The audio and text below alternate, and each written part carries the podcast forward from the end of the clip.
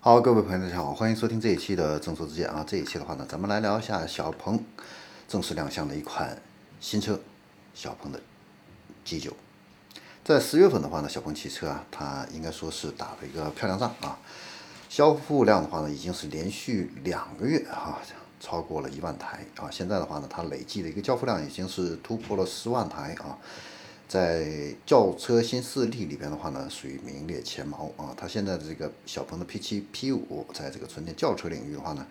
已经是站稳了这个脚跟啊。SUV 领域的话呢，它是有最早开始推出的这个小鹏的 G3 系列啊，那这个 G9 的话呢，现在是一个中大型的一个 SUV 啊，它承担的就是这个品牌向上这样的一个重任啊。因为此前的话呢，它的这个车主要是集中在二十万左右这样的一个价值区间啊，现在的话呢，这款车它可能会进入到三十万、四十万这样的一个价格区间，跟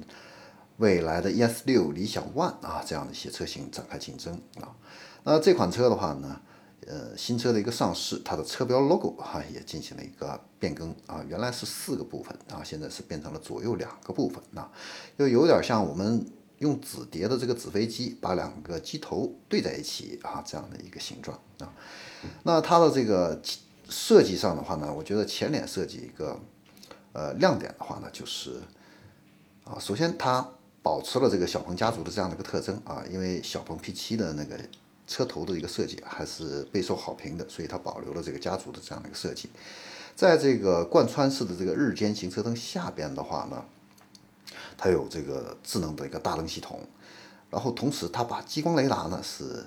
跟这个大灯呢是集成设在这设计在了一起啊，所以整体设计的话呢非常的一个协调啊。那个大灯的话呢也是有点像保时捷的这个矩矩阵式的这种大灯的一个设计啊，还是蛮有未来感的。啊，而且呢，这个激光雷达的话呢，跟大灯融合在一起的话呢，不像未来的 ET 七啊那个轿车那么突兀啊。ET 七的话呢，它是在这个车前挡风玻璃上边啊，就是车顶啊，是有四个凸起这样的一个激光雷达啊，就是显得这个不是太协调，怪怪的啊。但小鹏在这方面的话呢，处理的比较好。它这个大灯的话呢，也有这个智能的一个交互灯语。那侧面的话呢，我们可以看到它采用的是还是这种隐藏式的一个车门把手啊，而且呢，它的这个前 A 柱的话呢是比较靠后，倾斜度相当大啊，显得这个前机舱盖非常的长啊，让这个车的这个运动感的话呢非常强。它给你配的是一个二十一寸的啊这样一个大尺寸的一个轮毂啊，然后。轮毂的一个造型设计啊，是一个五个叶片形状的，也是蛮有设计感的啊。那它的这个车尾的话呢，也是采用了非常流行的这种贯穿式的一个尾灯的一个设计啊。然后底部呢也加入了这样的一个黑色的一个饰板啊，强调这个车辆的一个运动性。这款车呢最大的一个亮点就是它是率先采用了 SEA 三点零的一个电子电器架构。那这个电子电器架构它的一个优势是什么呢？就是它可以实现无感化的这样的一个 OTA 啊，而且呢，它还是首款搭载了它的这个 XPilot 这个4.0自动驾驶辅助功能的这样的一个量产车型啊。那现在的话呢，小鹏 P7 啊里边的话呢，是有百分之九十七的车型是支持它的这个。Xplot 这样的一个2.5和3.0这样的一个自动驾驶辅助系统，那这款车的话呢，因为它是最新款啊，它搭载的是这个4.0的啊最先进的这样的一个驾驶辅助系统。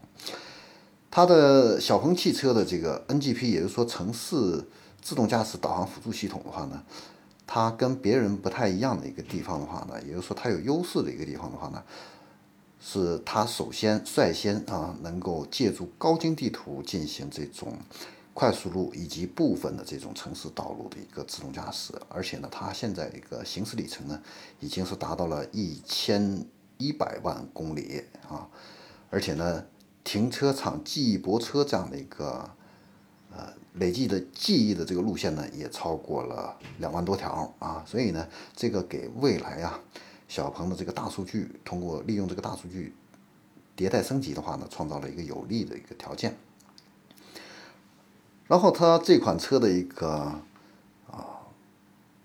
补能这样的一个系统啊，也就是说充电这一块的话呢，也实现了一个新的一个突破啊。它现在是国内第一款呢，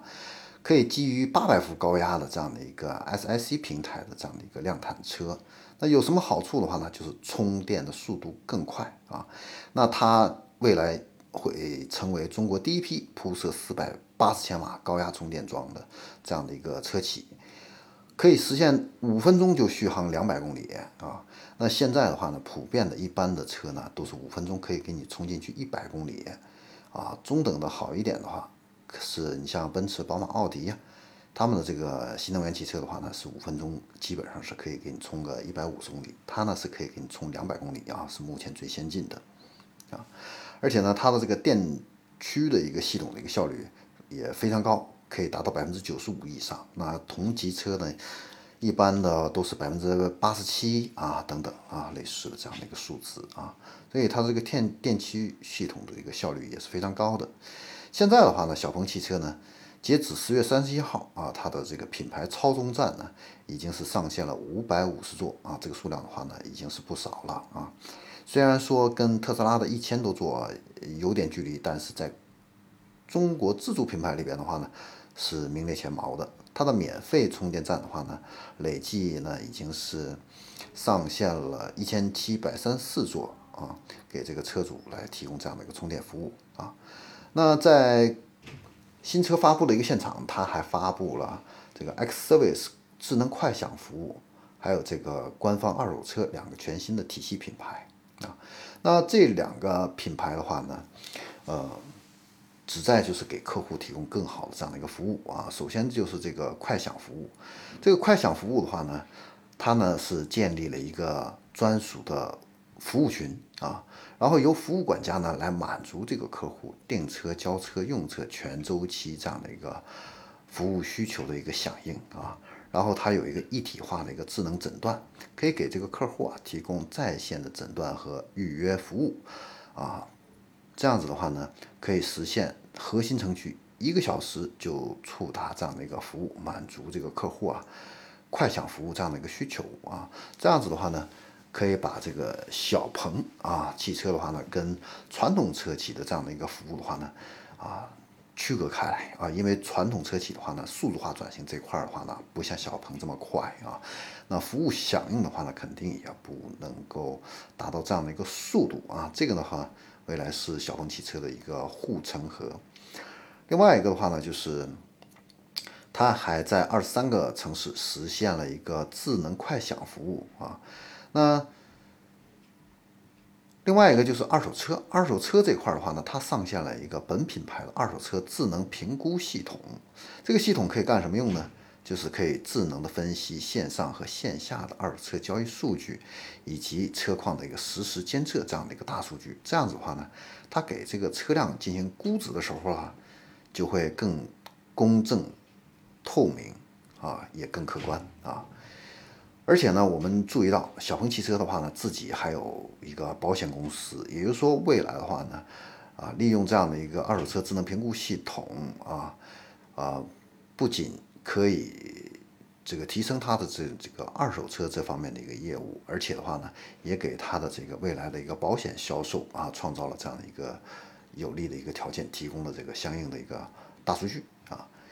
那也就是说，未来呢，小鹏也可以像特斯拉一样啊，给车主提供啊个性化定制的这样的一个车险啊。以后呢，保险呢。也不再是一刀切，所有的车主的车都是一个价啊，应该会根据每个车的车况，还有车主的一个驾驶习惯，给出不同的这样的一个评级啊，来给出更具竞争力的这样的一个保险车的一个价格，从而呢推进它的这样的一个销售这方面的话呢，也会产生一个促进作用。好，这里是正说之见，我们这一期的话呢，关于小鹏的啊 G9 这款新车，我们今天就聊到这里，我们下期。再见。